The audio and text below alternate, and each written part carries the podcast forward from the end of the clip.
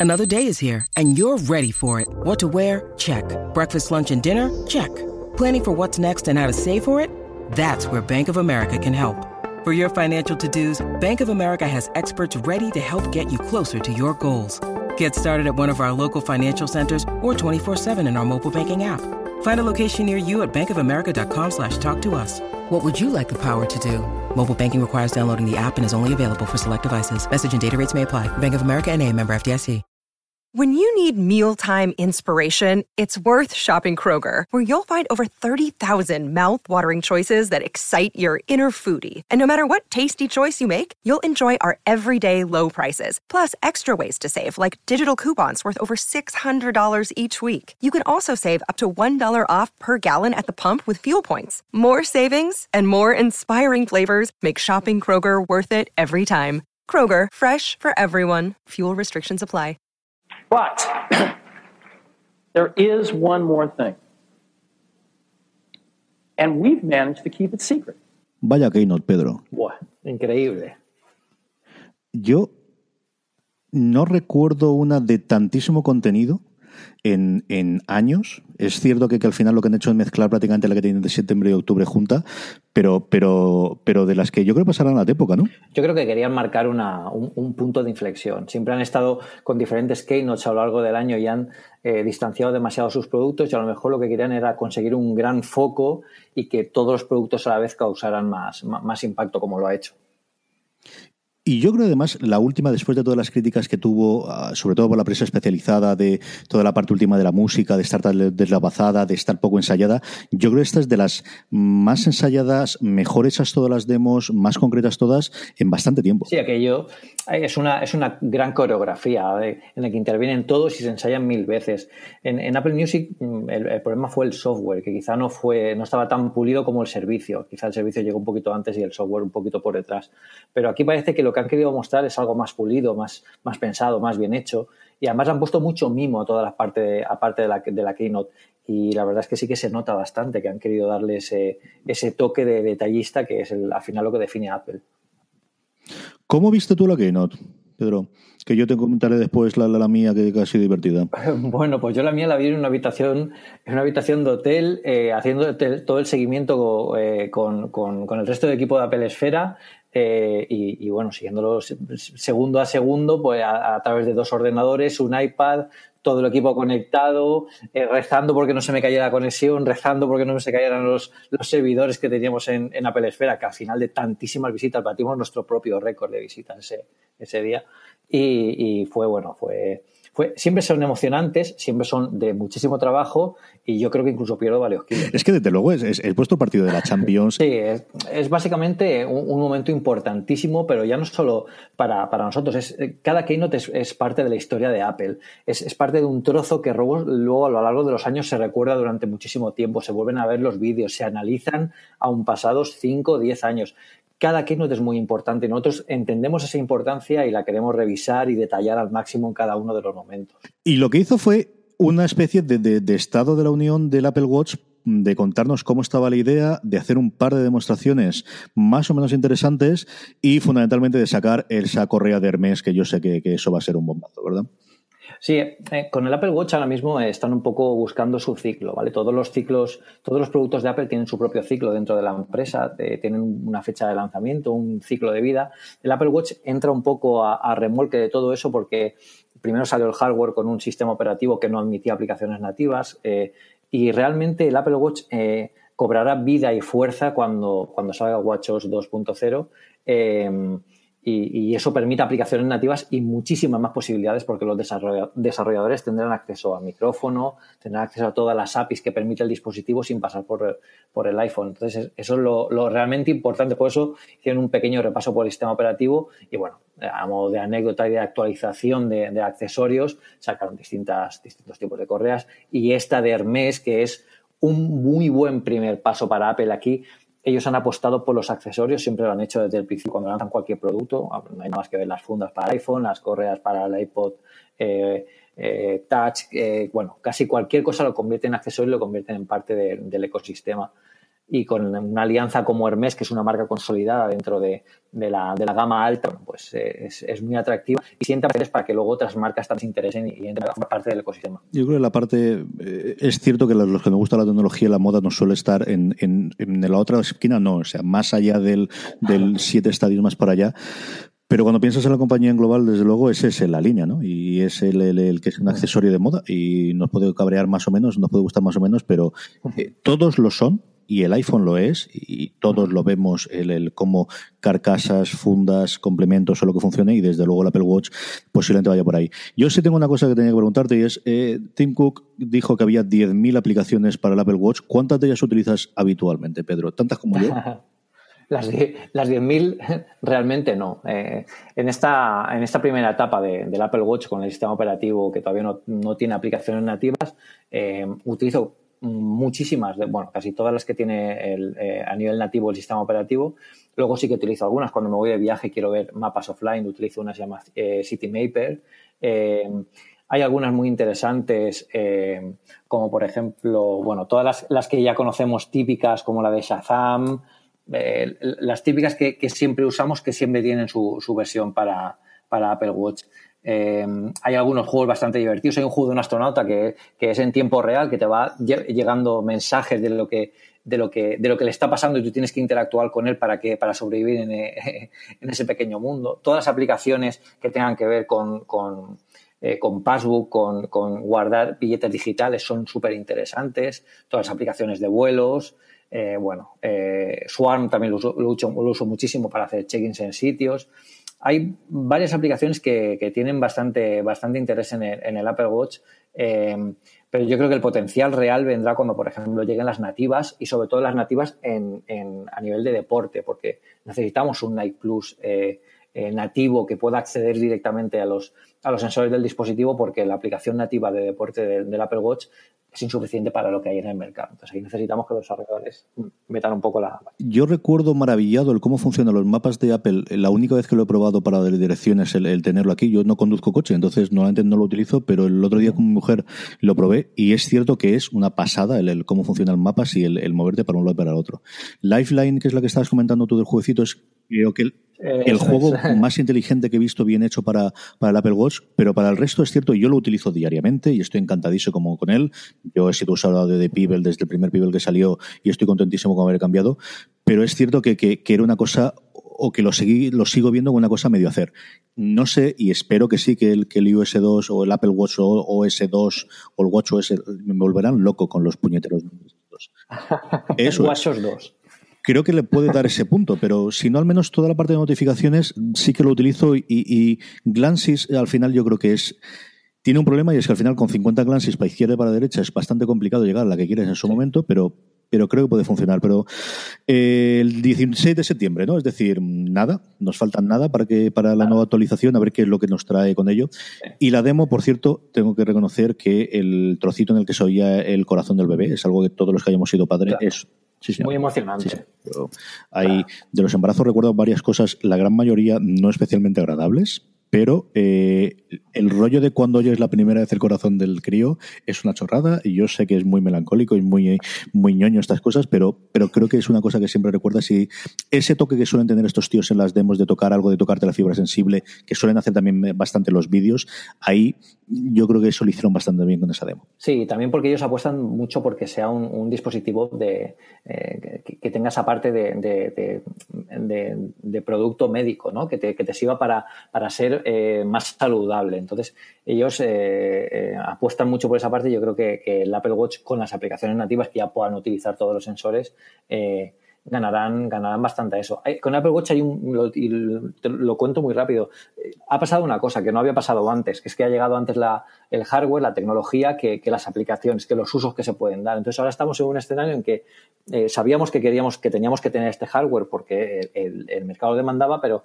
eh, eh, los usos se van a ir viendo con el, con el tiempo. Y es distinto a lo que pasó con el iPhone, porque cuando salió el iPhone ya, este, ya habían otros teléfonos inteligentes, no del mismo tipo, pero el iPhone ya tenía más claro lo que quería ser. Pero si te das cuenta, también faltó hasta que eh, faltó un paso más hasta que llegó la aplicación, la App Store, eh, nativa de aplicaciones que terminó de definir el producto. Al final es la tienda la que define el producto y las aplicaciones nativas las que lo terminan de, detallar. Y yo creo que es lo que está pasando también aquí. Hablando de productos que no saben lo que quieren ser de mayor o a ver qué quiere ser de mayor, ¿qué, te parece el iPad Pro?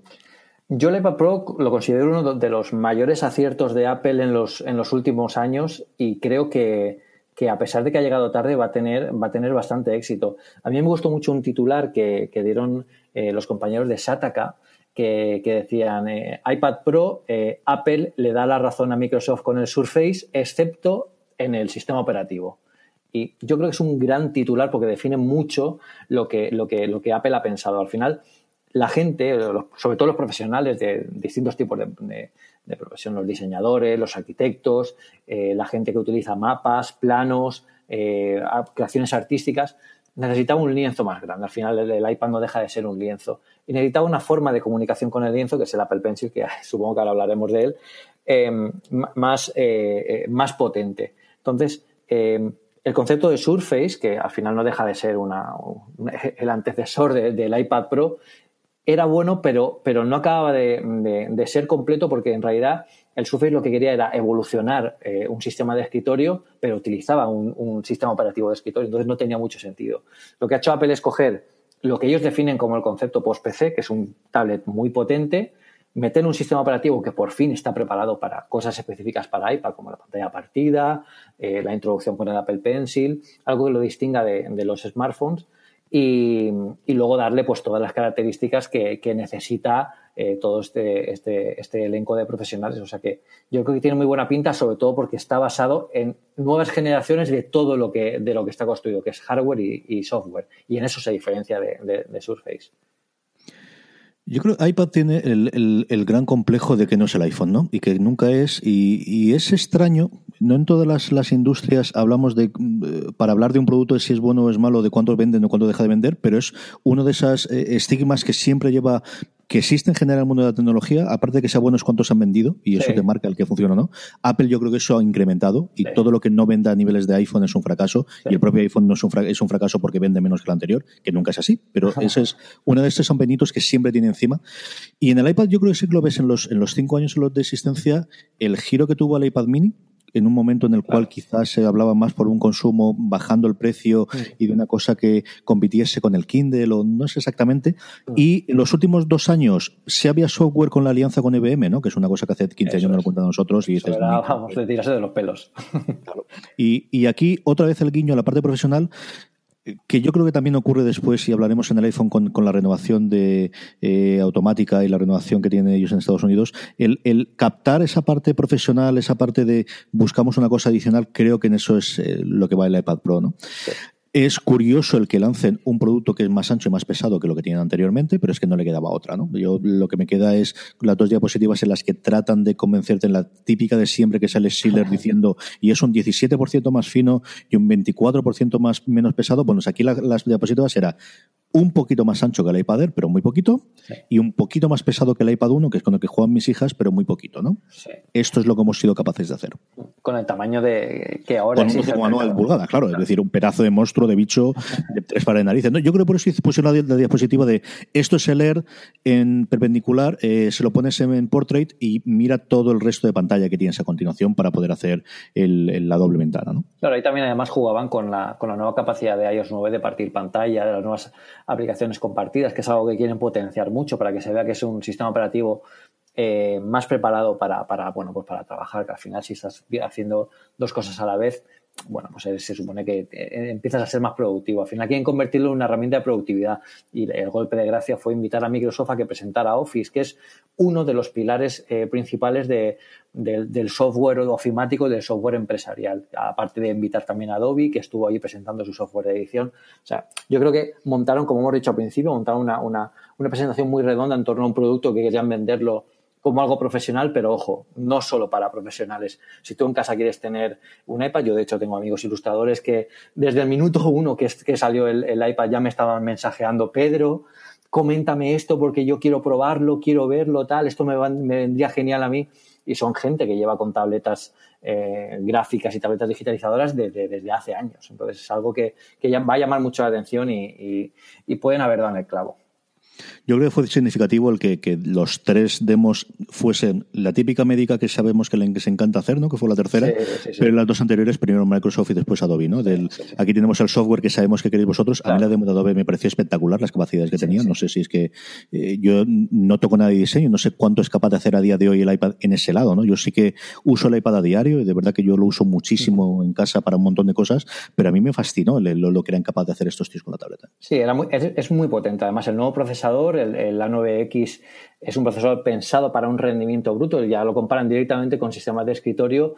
Incluso en una parte de la, de la presentación dijeron que era que era eh, más potente que el 80% de los portátiles vendidos durante todo el año pasado. O sea que eh, no, no, tienen. Eh, Apple sí que se caracteriza por, por poner eh, procesadores muy potentes en, en, tablets, en tabletas que, que realmente otras marcas no, no, lo consideran tan importante. Ellos sí que lo hacen. Y sobre todo también con el chip gráfico que incluso es, en esta misma comparativa, un, eh, más potente que el 90% de los, de los portátiles que se vendieron durante el año pasado. O sea que, que ojo con, con la potencia que, que va a tener el iPad Pro.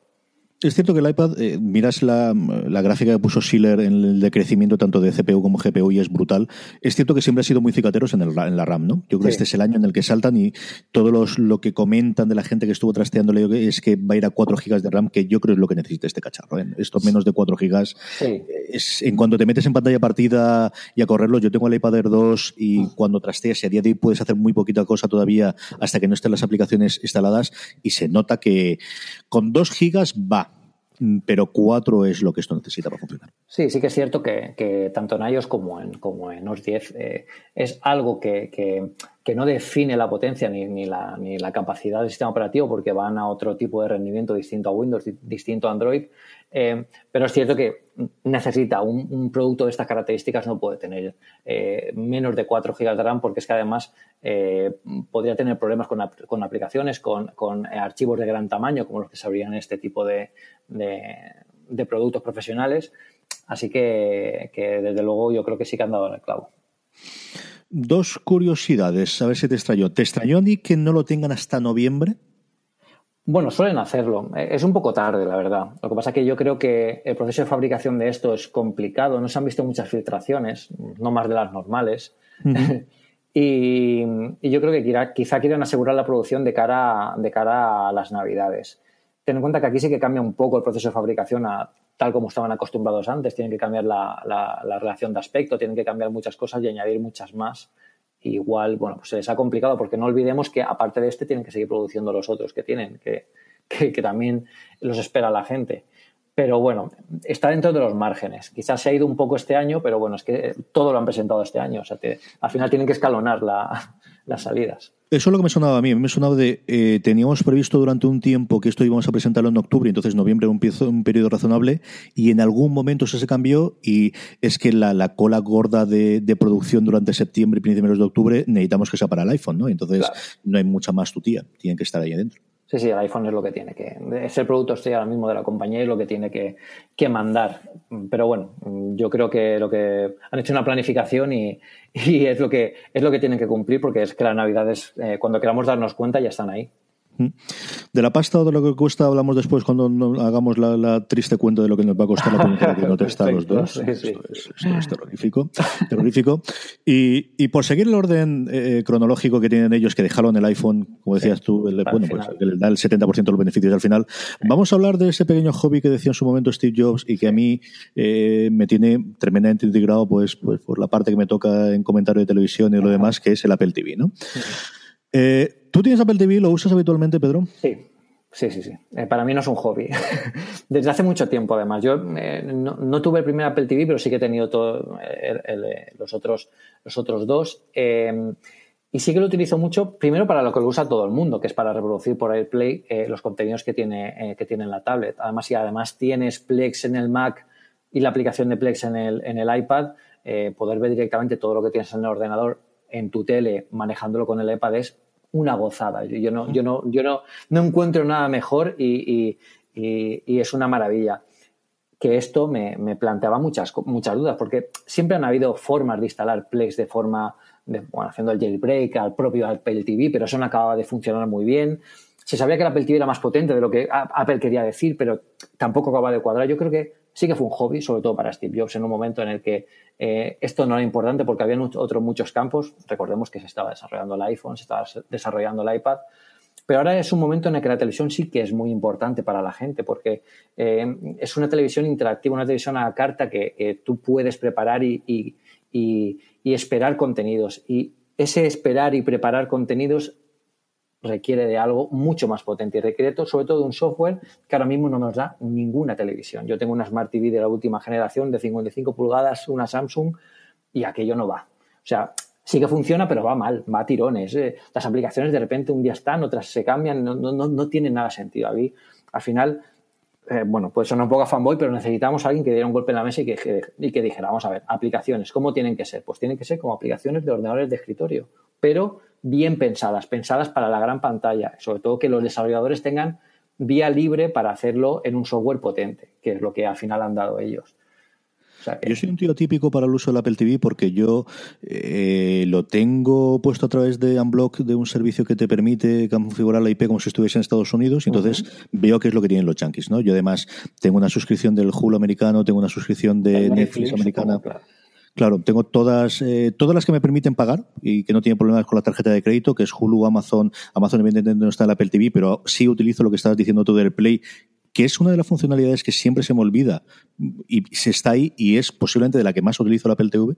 Y luego mm, yo soy muy fanático del béisbol y sí que utilizo mucho la aplicación que tiene MLB ¿no? Entonces, si veías que en el último año y medio eh, la cantidad de canales, que estaban añadiendo era espectacular.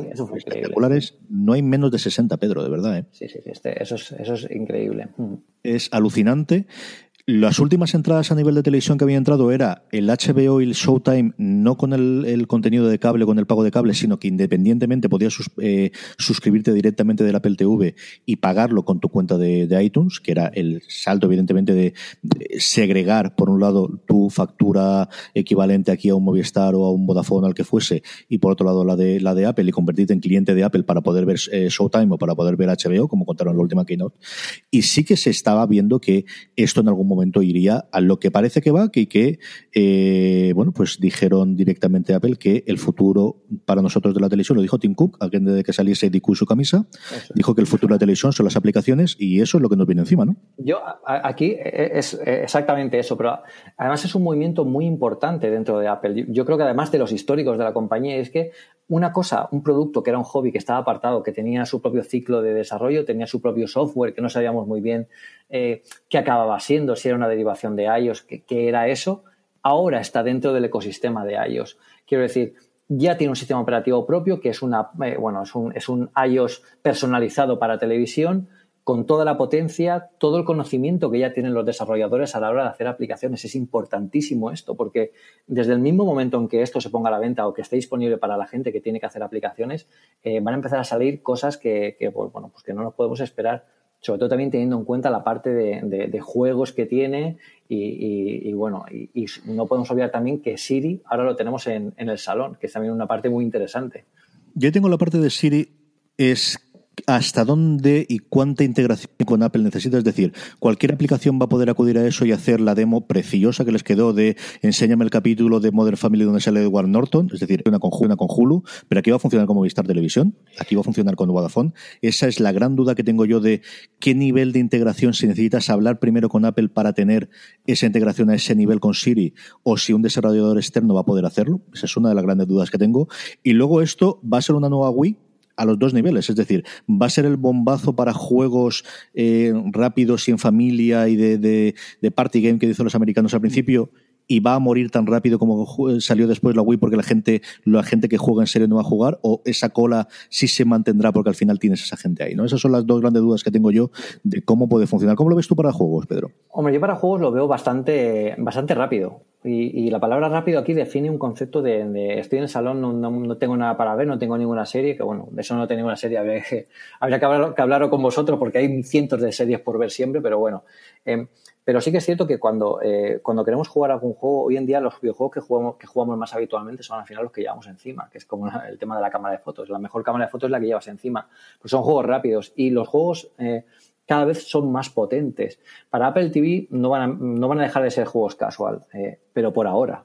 Quiero decir, aquí la gran competencia de Wii, incluso de Sony o de Microsoft, no es Apple, son los desarrolladores que empiecen a ver las posibilidades que tiene Apple y sobre todo la, gran capacidad de expansión de, las aplicaciones que pongan en su, en su App Store dentro de, Apple TV y a, toda la cantidad de gente que pueden llegar, porque no olvidemos que una aplicación en el Apple TV llega a toda la gente que tenga el, Apple TV en ese momento, mientras que, con, Microsoft y con, Sony también tienen sus tiendas online, pero es un poco distinto. Ellos están más pensados para la, parte de aplicaciones, le dan más publicidad, es más famoso.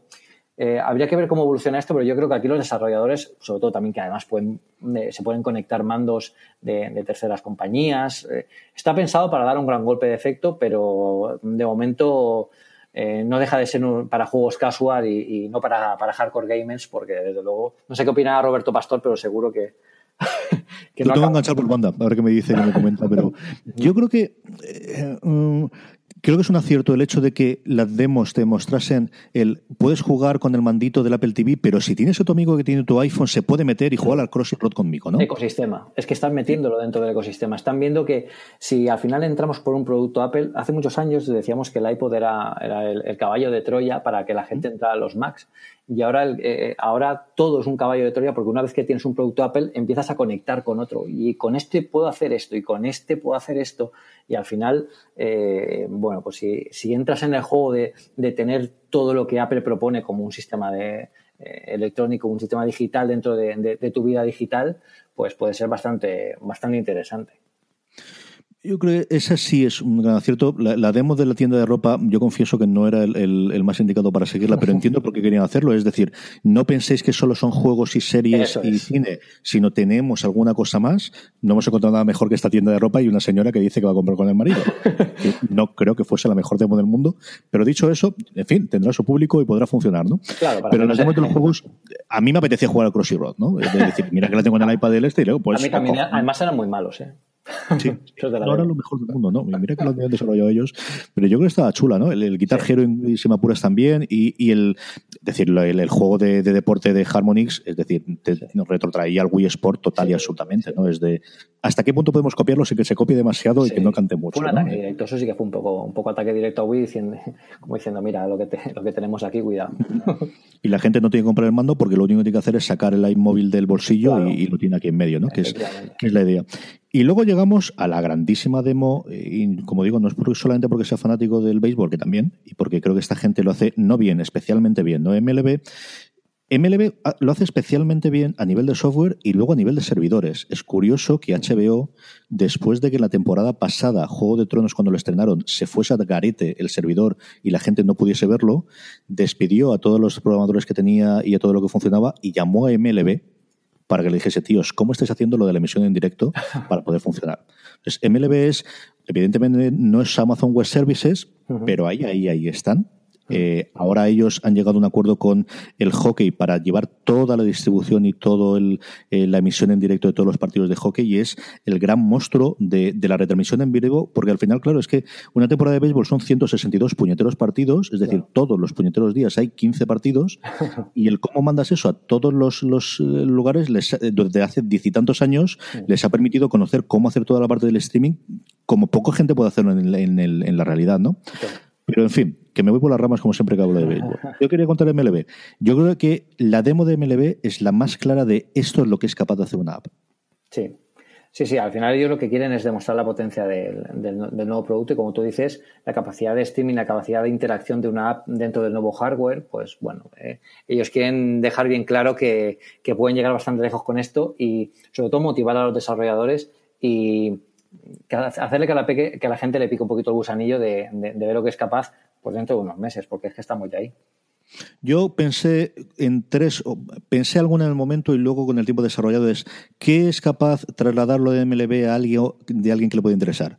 Tú imagínate la próxima temporada de Juego de Tronos, en el cual puedes parar en un momento del episodio y este quien le era y que me estás diciendo que está dónde y que te salga un mapa interactivo y qué es lo que ocurrió en el último episodio. Hazme la review, es que no me acuerdo. Mm. ¿Me puedes enseñar cinco minutitos de lo que ocurrió? Eh, puedes pararme y decirme quién es ese personaje de aquí porque ya me estoy volviendo loco, ¿no? Mm. Esa es una. Otra, eh, pensemos en Fórmula 1 o en motos, en el cual ya no tienes lo que ya cada vez tienes más en Movistar el resto, que es eh, la multipantalla, sino que puedas dirigir directamente, ¿no? que tengas en un sitio la pantalla de la cámara de no sé quién y otro lado el recorrido y otro lado lo que tú que quieras montar, ¿no? Sí, eso va a ser tremendo. O incluso a nivel de aquí, es decir, yo creo que el Ministerio del Tiempo de cara a la segunda temporada puede hacer una aplicación espectacular. Sí, sí, espectacular.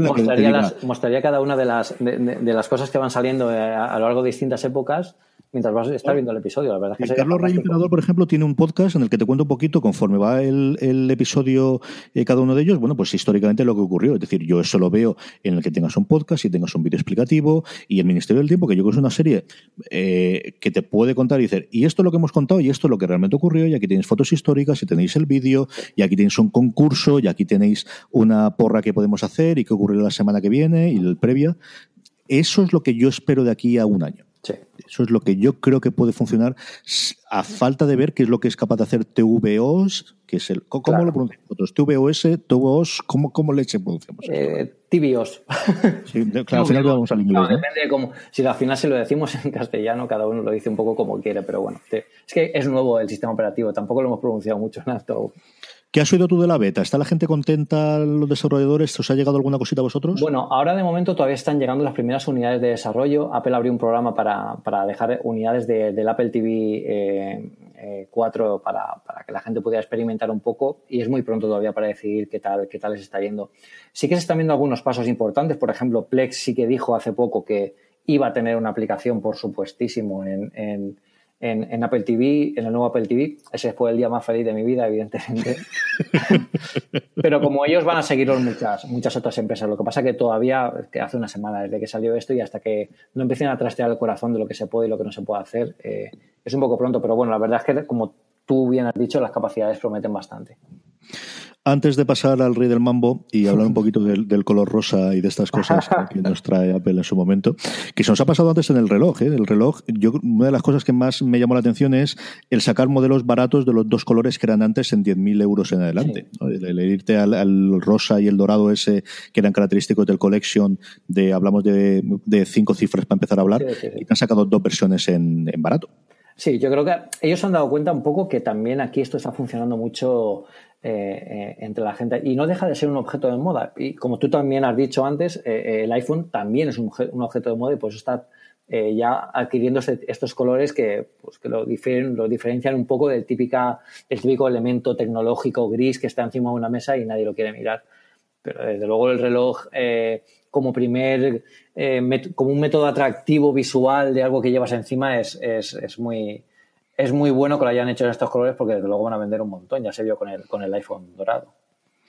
Una cosa con el Apple TV, y así me sirve para recordar una cosa del iPad Pro que se nos ha escapado, que es el Apple TV, a mí sí me extrañó el que no tuviesen un eh, mando de juego oficial, por así decirlo, de Apple, más aún después de tener el Pencil y de tener eh, la carcasa con el tecladito mm, en plan Surface en el, en el iPad Pro. ¿Te esperabas la parte del iPad Pro de tener el pencil y tener el teclado dentro de la funda? Sí, sí que me lo esperaba, me lo esperaba por, por, un, por un motivo. Ellos eh, eh, creo que lo mencionaron de pasada en la Keynote, pero ellos han sacado un, no, han sacado un, un, stylus al, al, uso, porque los stylus al uso al final no dejan de ser un producto que se conecta con otro hardware que no se conocen entre sí, pero que se comunican por un protocolo que es común. Aquí Apple han diseñado un producto que es el iPad Pro que está pensado para ese, para ese eh, Pencil. Eso quiere decir que la pantalla está preparada para que funcione de la mejor forma posible ese, ese nuevo dispositivo. Y es como si fuera es el mismo hardware, lo que pasa es que están por separado.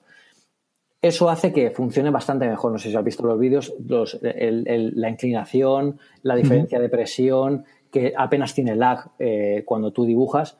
Eh, eso es muy difícil de conseguir y yo creo que Apple sí que ha, dado en el clavo, eh, aunando la tecnología que tiene no solo en el, en el lápiz, sino también en la pantalla. O sea que eso, por eso quizá. Eh, y otro tema es el mando. El mando es distinto porque el mando al final no deja de ser un accesorio que, bueno, su mercado, su, objetivo principal no son los juegos. A, Apple no le interesa eso. Quieren hacer algo más, eh, más general y para eso, como tú has dicho también, eh, tienen el iPhone, si quieres jugar con un mando. O terceras compañías. Hoy ha anunciado ya SteelSeries que, que ya van a producir el primer mando para Apple TV, pensado para Apple TV, que es pequeñito, que está. En fin Yo el teclado sí que lo esperaba. No esperaba que el mismo día, como estabas contando con todo el mando, Logitech ya anunciase que había llegado a un acuerdo, tenían una cosa haciéndola ellos. Tenían un NDA ahí firmado. Sí, sí. Sí, sí, pero, pero es, es, me llamó la atención, ¿no? Yo esperaba que lo hiciesen después porque yo, por ejemplo, en el, en el Mac tengo un teclado Logitech de que estoy contentísimo, en informa que encuentre otro y me encanta. En el iPad tengo también uno. Me gusta mucho, me gusta muchísimo cómo funcionan, a falta de ver este, ¿no? Y, y, el Pencil, hombre, a mí me pareció lo de Pencil llamarlo igual que los pobres desgraciados del paper de la aplicación, tiene, ¿no? Pero bueno, en fin tendrá que volver a girar otra vez. Estos llevan cambiando de, de, de, modelo de negocio tres veces los pobres desgraciados. Mira que es una aplicación chulísima. es espectacular cómo funciona Paper. y eh, por último, nada, el, a mí se me pareció muy ambicioso o muy claro de por dónde vamos en el Apple TV el hecho de que salen 80 países desde el principio. Que es, es también algo evidente de si esos rumores de que iban a hacer un paquete de canales o de información eh, de canales generales y de contenido general que se oscilaba, según decía el Wall Street Journal, entre 30 y 40 dólares, que no anunciaron, que veremos cómo están los negocios, bueno, pues independientemente de eso, sacamos de momento en 80 países a finales de octubre. Sí, ahí han apostado, desde luego, han puesto toda la carne en el asador. Ya digo, se están dando mucha prisa para que el mercado de Navidad estén todos los productos y al final no dejan de ser también un mercado escalonado, pero quieren que esto se cuanto antes en el mercado porque saben que es una temporada muy jugosa para meter en el salón nuevos productos, nuevos dispositivos. Entonces, sí, señor. Lo que, quieren posicionar, sí. Hablamos después, pero este es un must en mi casa, este sí que sí, o sí. y vamos con el rey del mambo y con el iPhone. Es curioso que Tim Cook nombró a España al principio, estuvo haciendo una cosa con fotos, si no recuerdo mal que tengo montado, y decía de India, Turquía y España. Y digo, mira, estamos aquí. Luego no nos sacarán en la primera dondeada de, de iPhones, como no es, evidentemente. Los italianos estarán, los franceses sí, los ingleses también. Y tenemos el logo es mm, no ha cambiado más que todo, o sea, todo ha cambiado, o la idea es mm, lo de siempre, como es el producto que toca la S y no cambia de la estructura de fuera, tenemos que dar argumentos de que todo ha cambiado. Y yo creo que sí que ha cambiado, ¿no? Sí. Yo creo que es de, los, de las frases eh, publicitarias más, más inteligentes que han tenido en los últimos años, porque yo al final Imagínate, la gente que me ha olvidado, cuando siempre que sea un nuevo iPhone, ya sé yo que al día siguiente voy a tener 50.000 comentarios, porque es que este, es que es igual, siempre que sale un, modelo ese, es igual que el anterior. a ver, que sea igual por fuera, quizá Apple debería replantearse incluso eso, ¿no? O sea, diferenciar en algo también las generaciones ese por en el exterior para que para que a lo mejor lo, capte la gente de otra forma. Pero eso es el rosa, Pedro. Ese es el rosa, es cierto, porque además se ha eliminado el color dorado, por ejemplo, de los iPhone, de los iPhone 6. O sea que si ahora quieres un dorado, tiene que ser un 6S. Eh, pero al final, eh, por dentro sí que ha cambiado todo, ha cambiado toda la arquitectura, ha cambiado la pantalla, eh, la, inclusión de, 3D Touch, que yo creo que es uno de los avances más importantes que Apple ha, introducido en, algún producto en los últimos años y lo veremos en el futuro. Ahora, ahora sí que hablamos de eso. Pero ha cambiado muchísimo y, y es un modelo bastante importante que define un poco más por dónde va a ir iOS en el futuro también.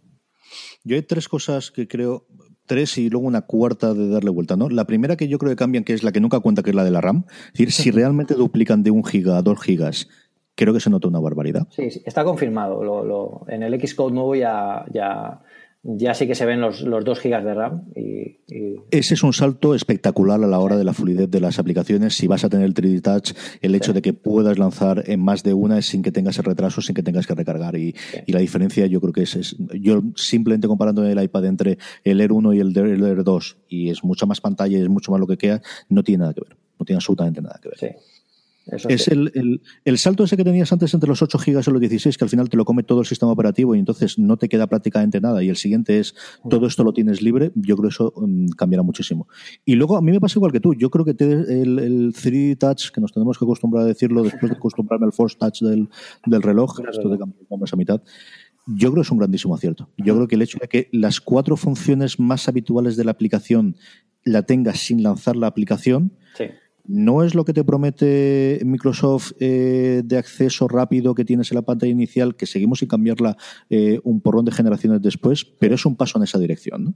Sí, además que, es, un gesto muy natural, que es lo, importante. Al final, em, yo de aquí me quedaría con un gran titular de, con la introducción del 3D Touch, que es eh, este es el primer paso para eliminar el botón Home de los iPhone. Eh, y eso es muy importante porque lo que estamos haciendo es trasladar la funcionalidad de lo que, del mm. botón físico a todo el sistema operativo y porque puedes hacer multitud de cosas. Pero no solo eso, quiero decir, con un gesto muy natural, las aplicaciones te anticipan acciones, eh, puedes eh, previsualizar, puedes, eh, tienes varios niveles de, interacción con las aplicaciones que en una pantalla que no deja de ser plana. Es muy importante y eso está redefiniendo la propia interfaz. En iOS 9 ya vemos cosas que difieren de, en, las mismas aplicaciones si lo comparamos con la, misma aplicación sin, utilizar el 3D Touch. O sea, en el futuro esto sí que puede dar grandes cambios y puede incluso no solo cambiar el sistema operativo, sino también cambiar el hardware del iPhone. Yo, cuando vi la primera vez el, 3D Touch, lo que hice es, bueno, me voy a mi pantalla principal de iPhone y pienso, ¿cuántas de las aplicaciones que tengo aquí delante yo utilizo cosas en las que me sería mucho más cómodo aguantar un poquito esto más y escribir. Y empecé. Mail, enviar correo. Pues sí, no solo, no siempre cuando voy a correo es para ver lo que me ha entrado. A veces lo único que quiero es escribir y de hecho me molesta el que de repente tenga una 40 correos que me han entrado y que me van a distraer pues comodísimo el que puede hacerlo, ¿no? Omnifocus, que es la que utilizo yo para tareas, exactamente lo mismo. Hay veces que quiero ver las tareas y a veces lo único que quiero hacer es un recordatorio. Mm. Eh, la que utilizo yo de finanzas para meter lo que me he gastado en la comida, tres cuartas partes de lo mismo. Mm. Eh, WhatsApp, ahí posiblemente podría ser un poquito distinto, pero si quiero mandar un WhatsApp en concreto, también, ¿no? El, es decir, yo no tenía menos del 50% de Overcast, que es lo que utilizo yo para reproducir podcast. A veces mm. lo que quiero darle al play y a tomar por saco, que me diga los dos últimos que han descargado y fuera.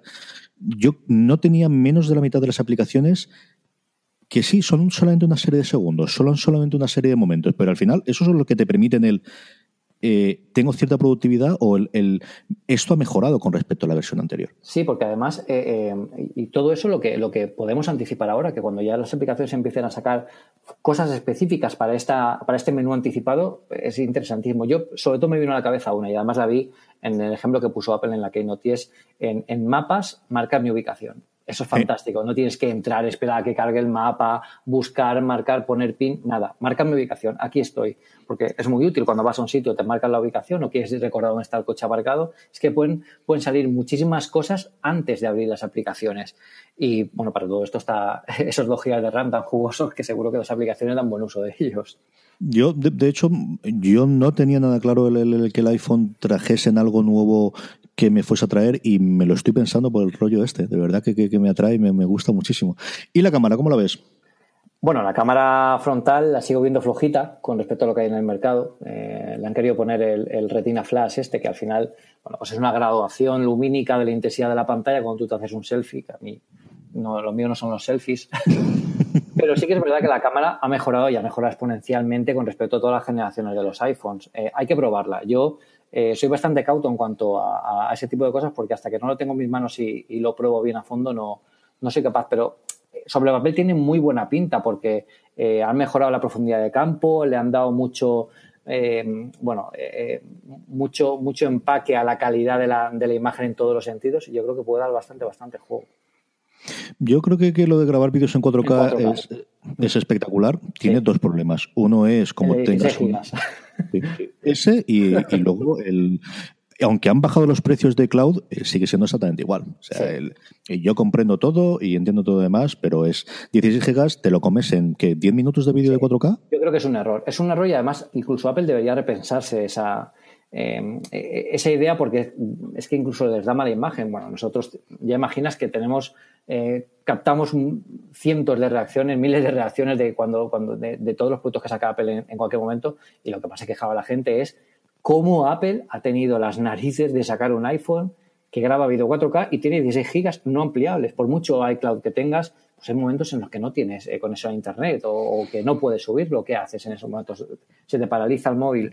Yo creo que es un error. Deberían recuperar el de 32, que sea mínimo, pero muy mínimo, y sobre todo bajar los precios de los superiores. Pero bueno, a ver si con las nuevas generaciones de los iPhones se consigue eso.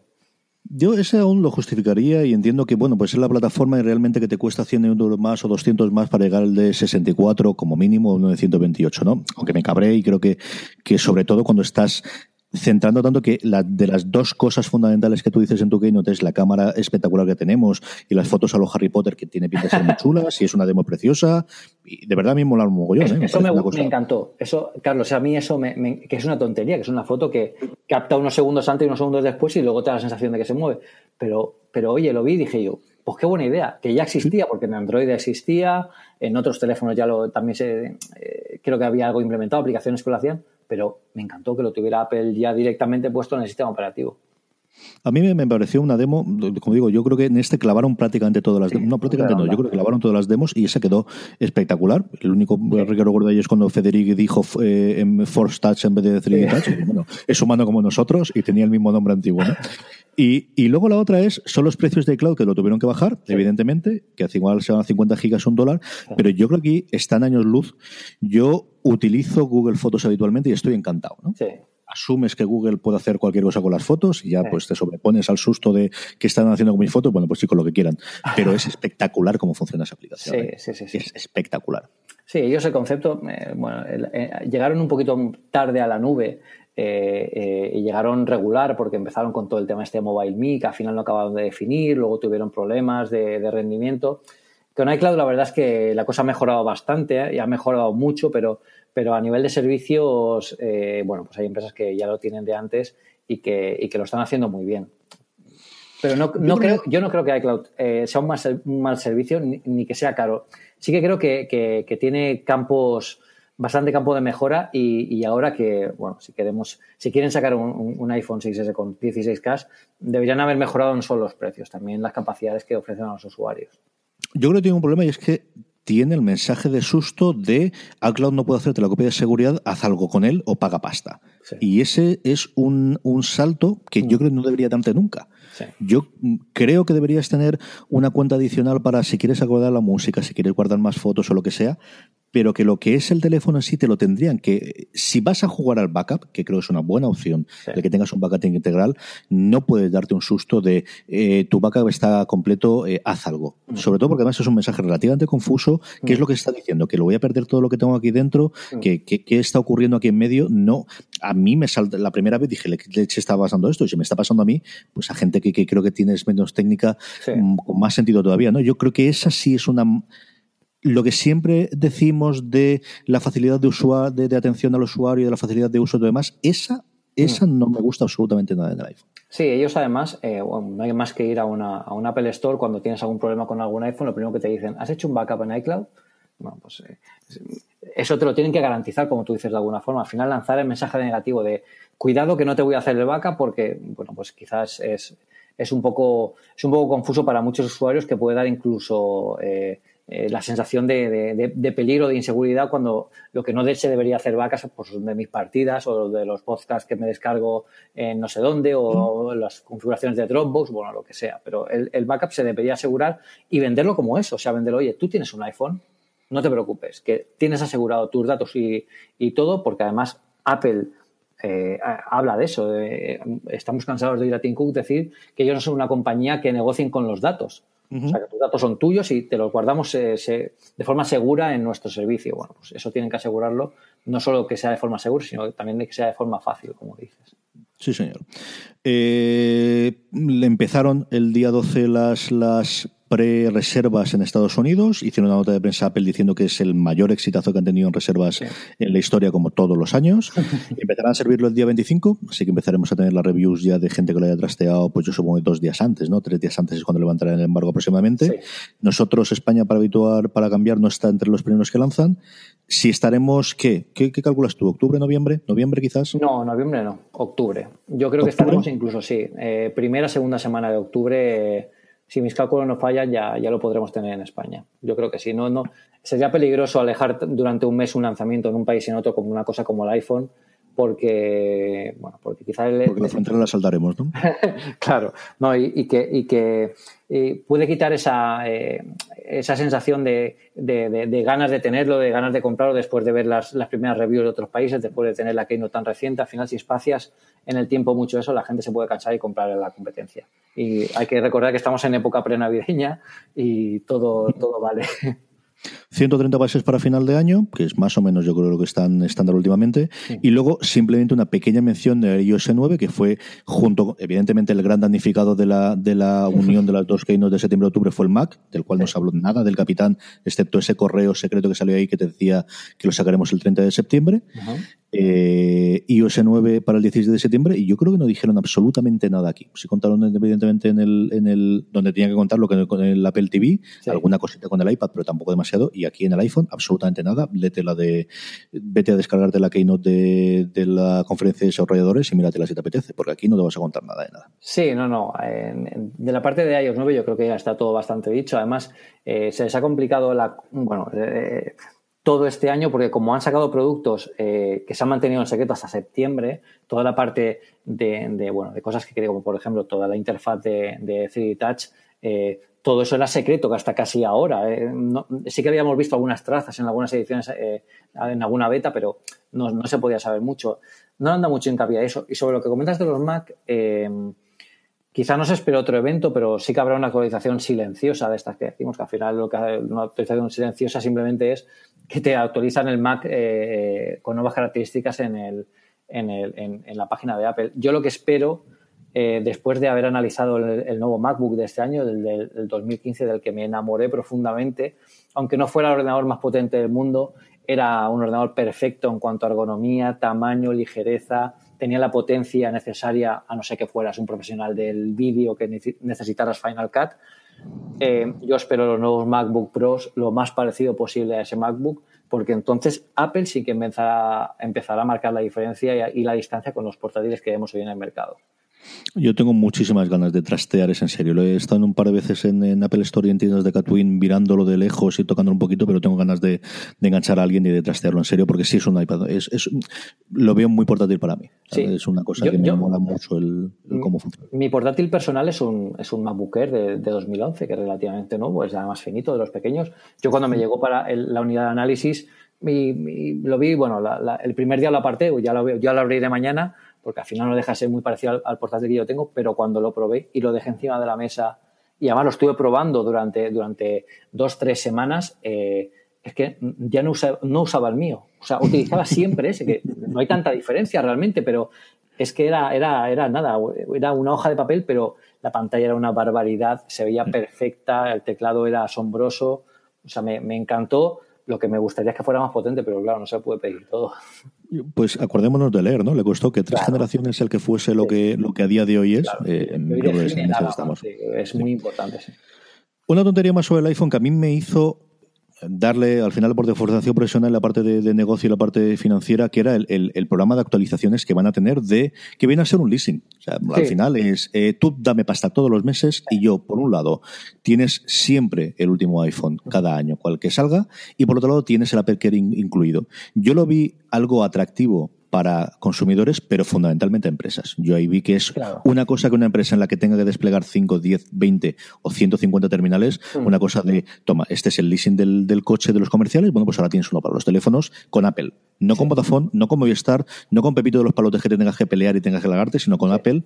Y el siguiente paso que tiene que ser el ¿Cuándo Apple conseguirá el que con un botoncito, como ocurría en Estados Unidos con el, con el iPad, de podías comprar el este de datos de, Verizon o podías comprarlo el de AT&T o podías hacerlo, el cuándo tendremos la SIM de Apple que te permita, y ahora me enfado con esto, se me voy con Pepephone y ahora me voy con la otra o con quién será? Sí, sí, sí. Eso sería súper importante y de nuevo, este leasing, como tú dices, de pensado sobre todo para empresas, es el gran caballo de Troya para las empresas. Y yo trabajo en una, una consultora multinacional y bueno, tradicionalmente pues habían, primero fueron Blackberries, la que tenían los, los jefes, luego fueron eh, modelos Android, Samsung normales, eh, y, ahora desde hace un par de años ya son iPhones lo, que llevan. Entonces, claro, si ahora se le permite la capacidad de que además se va a renovar cada año con el consiguiente, bueno, pues que estás, ya metes a la empresa dentro del ecosistema, ya sabes que funciona y lo llevas a gente que tradicionalmente a lo mejor no usaba un iPhone, pero empiezan a ver cosas del sistema operativo y le puede traer para la empresa. Yo creo que es muy buena idea hacerlo y bueno, y también para los frikis consumidores que como nosotros, que, si eso estuviera disponible, eso sería una maravilla. Cada año disfrutar de un iPhone nuevo eh, es una pasada. Yo, el, ¿cuánto me cuesta esto al mes? Dices, ¿cuánto es? Espera que haga los cálculos. Sí, toma, aquí está.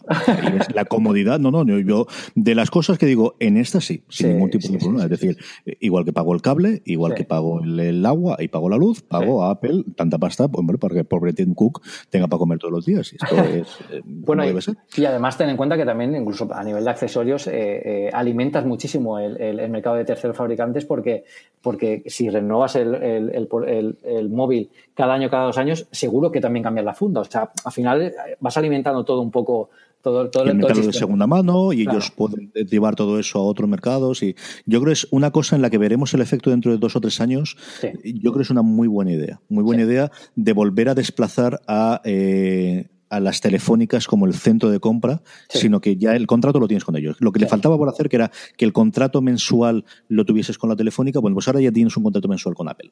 A ver cuándo damos el siguiente salto. Eso es. Antes, bueno, vamos a acabar y vamos terminando. Eh, vamos a hablar un poquito de, lo que nos han escrito los oyentes acerca de cuánta pasta nos íbamos a gastar. Y tenemos de todo, de barbaridades. Mucha, como siempre. De hecho, nada. O, no nos conocen, o yo no sé exactamente cómo nos han podido decir. Y algunos que se han ido diez y tantos mil euros que pensaban que nos íbamos a comprar el, Apple Watch nuevo. el de oro solo. Pero antes de ese, sí tengo una cosa que quería comentar y es que Juan es, es, es eh, un oyente también de fuera de series y con el que sufro los partidos de los Red Sox este, este año, que es también un fanático igual que yo.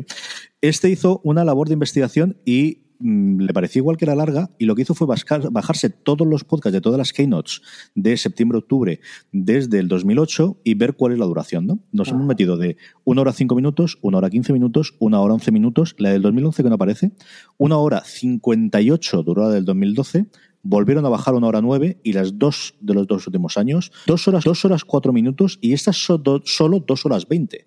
No es tan, tan, tan, tan, tan exagerada cuando la comparas con el año pasado, que tenía solo la mitad de los productos. ¿eh? Claro. Han sabido condensar muy bien y yo creo que también es mucho la experiencia de, de, saber qué es lo que quiere la gente, lo que quiere escuchar la gente, cómo transmitir las cosas a la gente y bueno, ahora también apuestan, y también hay que tener en cuenta que apuestan mucho por las demos de las empresas, que eso al final es una cosa que ellos no controlan del todo. Ellos les dan un timing. Eh, bueno, yo eh, eh, tengo amistad con una persona de, Digital Legends, es una empresa de videojuegos de Barcelona que estuvo en una keynote en San Francisco con, con Apple cuando sacaron los videojuegos para iPhone, que salió con Crawl, un juego de, de, bueno, de, una, un arcade bastante chulo en aquella época. Y, bueno, ellos, ellos, me contaban que estaban totalmente, eh, bueno, con un timing preciso, lo que tenían exactamente que hacer, lo que tenían que enseñar a Apple antes, lo que iba, de lo que iban a mostrar para poder eh, cuadricular muy bien el evento. O sea, que tienen que cuadrarlo todo mucho, pero sobre todo quieren que cada segundo cuente. Al final, estas, estas presentaciones, cada segundo cuenta. Vamos ya a lo que está esperando nuestra audiencia, Pedro, de cuánto, cuánto, me cuesta la broma esta. Vamos pasito a pasito. Apple Watch, ¿te vas a comprar algo de lo que han sacado? Del Apple Watch, mm, bueno, pues la verdad es que a mí el modelo de Hermes no me, no me atrae mucho. Aquí cero patatero para los dos. Sí. yo que también fuese. Eh, iPad Pro, aquí ya pasamos otra hora. A ver, aquí estamos. Eh, de 800 dólares vamos porque no han sacado los precios en euros en ningún lado y tampoco es fácil encontrar en la propia página de Apple, excepto el iPhone, es el único que aparece el precio. El resto tienes que sacarlo de la Keynote. El iPad Pro nos metemos de 800 dólares a 900, 800 el de 32, 949 eh, el siguiente y con 4G 1080 dólares. ¿Qué? Hombre, mm, yo no, yo no me compraría el 4G porque para eso tengo la tarifa que puedo compartir desde el teléfono, pero sí que me, me compraría el de, el de, bueno, pues, el de tiene que ser el de 32, ¿no? Porque el de 4G creo que son 128 ya directamente, o sea que... El de 4G solamente hay en versión de 128 a 1080, la bromita. Mm, bueno, pues quizás de 32. Yo me compraría de 32. Sí, sí, sí. Ahora, eso sí, ¿eh? el pencil y el, y el tecladito. El pencil son 99 y el otro son 169. Claro. Realmente es 67. Yo sí iré a burro grande donde, donde Estoy, eh, me he acostumbrado a tener el 3G en el iPad y las veces que no lo he tenido lo echo de menos. Dicho eso, yo no me compraría seguro el Pencil de inicio, no me extrañaría que me lo comprase después o lo pidiese de regalo para Navidades o un rollo de estos. Y en la funda estoy ahí, ahí, porque me gusta mucho Logitech. Y me gustaría ver antes qué es lo que hace Logitech para, para, funcionar. Yo es que la funda en el iPad en el iPad Air 2 sí que la uso bastante porque tengo el teclado de Logitech y la verdad es que me encanta cómo trabajar, cómo se trabaja así. Bueno, el de Apple tengo que probarlo aún, pero tiene buena pinta. Apple TV. Sí, sí, sí. Sí, sí 150 o 200. Ponme dos. Dos de 200, dos de 150, ¿cómo está la cosa? El, de 200. ¿Vale la pena comprarse el de 32 gigas o el de 64? ¿Le ves la diferencia? Eh, yo creo que, bueno, es poco dinero, entre comillas, para, duplicar la capacidad. Yo apostaría por el de 200. Mm. Y yo otro. ¿Te pongo dos entonces? Bueno, ponme uno de momento y ya vamos. Vale. en ese sí. Ese, y ese es el que seguro me compro. Este sí que sin ningún género de duda. ¿eh? Este sí. Puede ser otra cosa, pero este sin problema. ¿El iPhone cómo lo ves? El iPhone sí. El iPhone sí. El iPhone sí. Estoy deseando probar el 3D Touch. Y, bueno, y que eh, el año pasado, en, en, 2000, eh, cuando salió el, iPhone 6, yo pensaba que no me iba a gustar mucho. Y es eso que dices que, bueno, no me ha entrado por los ojos. Te hablo del iPhone 6 Plus. Pero lo probé durante un día y me acabó enamorando esa pantalla. O sea que yo iría incluso por el iPhone 6S Plus. Yo no concibo otro teléfono a día de hoy que no sea el Plus. Todo lo demás me parecen de juguetes, incluido el 6. ¿eh? Sí, ya no digo cuando toco algún 4 de vez en cuando o un 5, que es eh, ya esto, pero incluso cuando cojo un 6 sin más, me parecen de juguete. me parece que tiene sentido cuando eh, eso es lo que busques en el teléfono. Cuando lo que quieres es un ordenador portátil con una pantalla grande que llevo cómodamente en el bolsillo de igual forma, que no voy a sacar, y que también llevo el reloj, ¿no? Para, para las notificaciones, que también te cambia. Yo no concibo a día otra vez. Yo no te digo que lo quisiese más grande, que es posible que sí, que no sabría cómo probarlo, pero desde luego más pequeño tampoco. Eh, 116, 64, 128, ¿qué te pongo? Eh, 128. Yo creo que eh, es que es que un iPhone es el centro de nuestra vida digital hoy en día y eso requiere muchas cosas. Y además viajo mucho, me llevo muchas pelis en el teléfono, me llevo muchas cosas. Vamos a apostar por lo grande. Yo estoy contigo. Yo, al final, cuando pienso en estas cosas, tienes esto es lo que cuesta y luego por otro lado es, ya, pero ¿yo a qué me dedico? Claro. ¿Y cuánto de mi trabajo hago gracias a esta herramienta? Claro. Y para bien o para mal, mis herramientas son el ordenador, el iPad y el iPhone. Claro. Igual que pues un fontanero tendrá que ser, tener sus herramientas para funcionar, o un comercial tenga el coche, de verdad, yo creo que donde el sitio donde más trabajo hago del que sea, es en el teléfono. Sea contactando con la gente para que den los podcasts, sea enviando correos, sea mirando lo que cualquier cosa. Mm. Eh, no hay nada que yo tenga una herramienta de trabajo mayor a día de hoy, que supongo que va por barrios, ¿no? Y que cada uno tendrá lo que tenga, pero yo eh, es mi herramienta de trabajo fundamental. Sí, sí, yo también. Además, ahora que estamos con Slack, entre la comunicación entre los equipos en, Apple Esfera, eh, las herramientas que utilizamos en la consultora, para comunicarte con los amigos, es que al final lo usas para todo. Es prácticamente, ya te digo, el centro de la vida digital. Sí, señor. Pues 3.495 dólares nos sale la broma. así que eh, revisaremos todos los correos y los tweets que nos mandó la gente a, una cosa más y veremos ahí quién es el que se ha acercado más. En el próximo programa lo decimos. Perfecto. Pedro, eh, estamos bordeando la horita, así que es el momento de las recomendaciones antes de que nos vayamos a despedir. ¿Qué recomiendas a nuestra querida audiencia para esta semana? Bueno, pues a mí me ha encantado, ya lo hemos comentado durante el podcast, eh, la nueva aplicación de Paper, la de 53, eh, que, ya está disponible para iPhone. Por fin es posible tomar notas en un iPhone y además, ya que somos grandes fans del, iPhone 6 Plus con la, con la pantalla y las capacidades que tiene, y a mí me parece una absoluta maravilla, tanto por diseño como la facilidad de uso. Eh, vamos, recomendadísima y, probadla ya. Además, incluso puedes, puedes eh, hacerte seguidor de, otros usuarios para ver los que ellos van publicando. Me parece una, pasada. Bajárosla todos en todos los dispositivos que tengáis.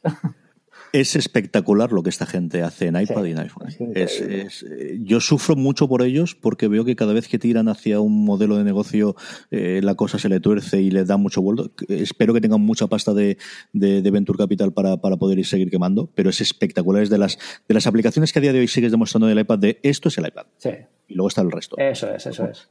¿Quieres ver poco yo? No hay ningún problema. Te decir, una tableta de 150 dólares eh, te permite que, mis crisis estén entretenidas exactamente igual que el iPad 1 que tengo yo.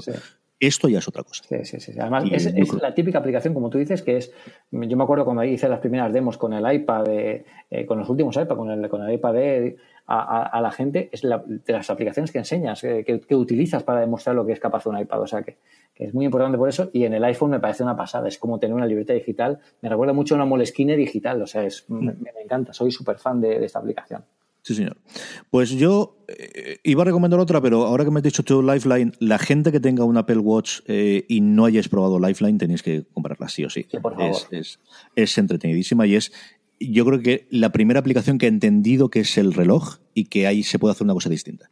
y se puede jugar en el iPhone, se puede jugar en el iPad, pero no es lo mismo que en el reloj. Es la, primera que, que yo creo, eh, de verdad, es un jueguecito de sigue tu propia aventura que jugábamos y que leíamos en los libros rojos cuando éramos pequeños. Espectacularmente bien montada. De hay gente que tiene buenas ideas. Es que hay gente inteligente en este puñetero mundo y alguien vio esto clarísimo el cómo funcionaba. Sí, sí. Yo ya la, primera semana, bueno, era un enganche total. O sea, la gente siempre que me miraba me decía, pero tienes prisa, porque claro, estaba mirando el reloj, que es una cosa que nos dicen mucho a los usuarios de Apple Watch. Eh, ¿Tienes prisa? No, no, es que me ha llegado una notificación, pero bueno, eso ya pasará con el tiempo. La gente también se reía cuando se usaban los móviles por la calle, y ahora mira. Eso decirte yo. cuando teníamos el que el del este de aquí, yo creo que nos costará dos o tres años, para mí me sigue pasando, ¿no? El, que mires, no, es que me ha entrado este y sí que sigue pasando todavía el, el, el, cuando te miran el reloj. Hasta que sean holográficos, sí. indudablemente, indudablemente. Pedro, ¿alguna cosa más? Em, pues nada más. A ver cuando empezamos a ver ya y a disfrutar todos estos productos y la verdad es que estoy deseando probarlos cuanto antes. Pues querida audiencia, ya sabéis, contratándonos con nosotros por Twitter, contratándonos por correcto. Eh, la semana que viene volvemos una cosa más. Hasta luego. Yes, I'd like to order 4,000 lattes to go, please.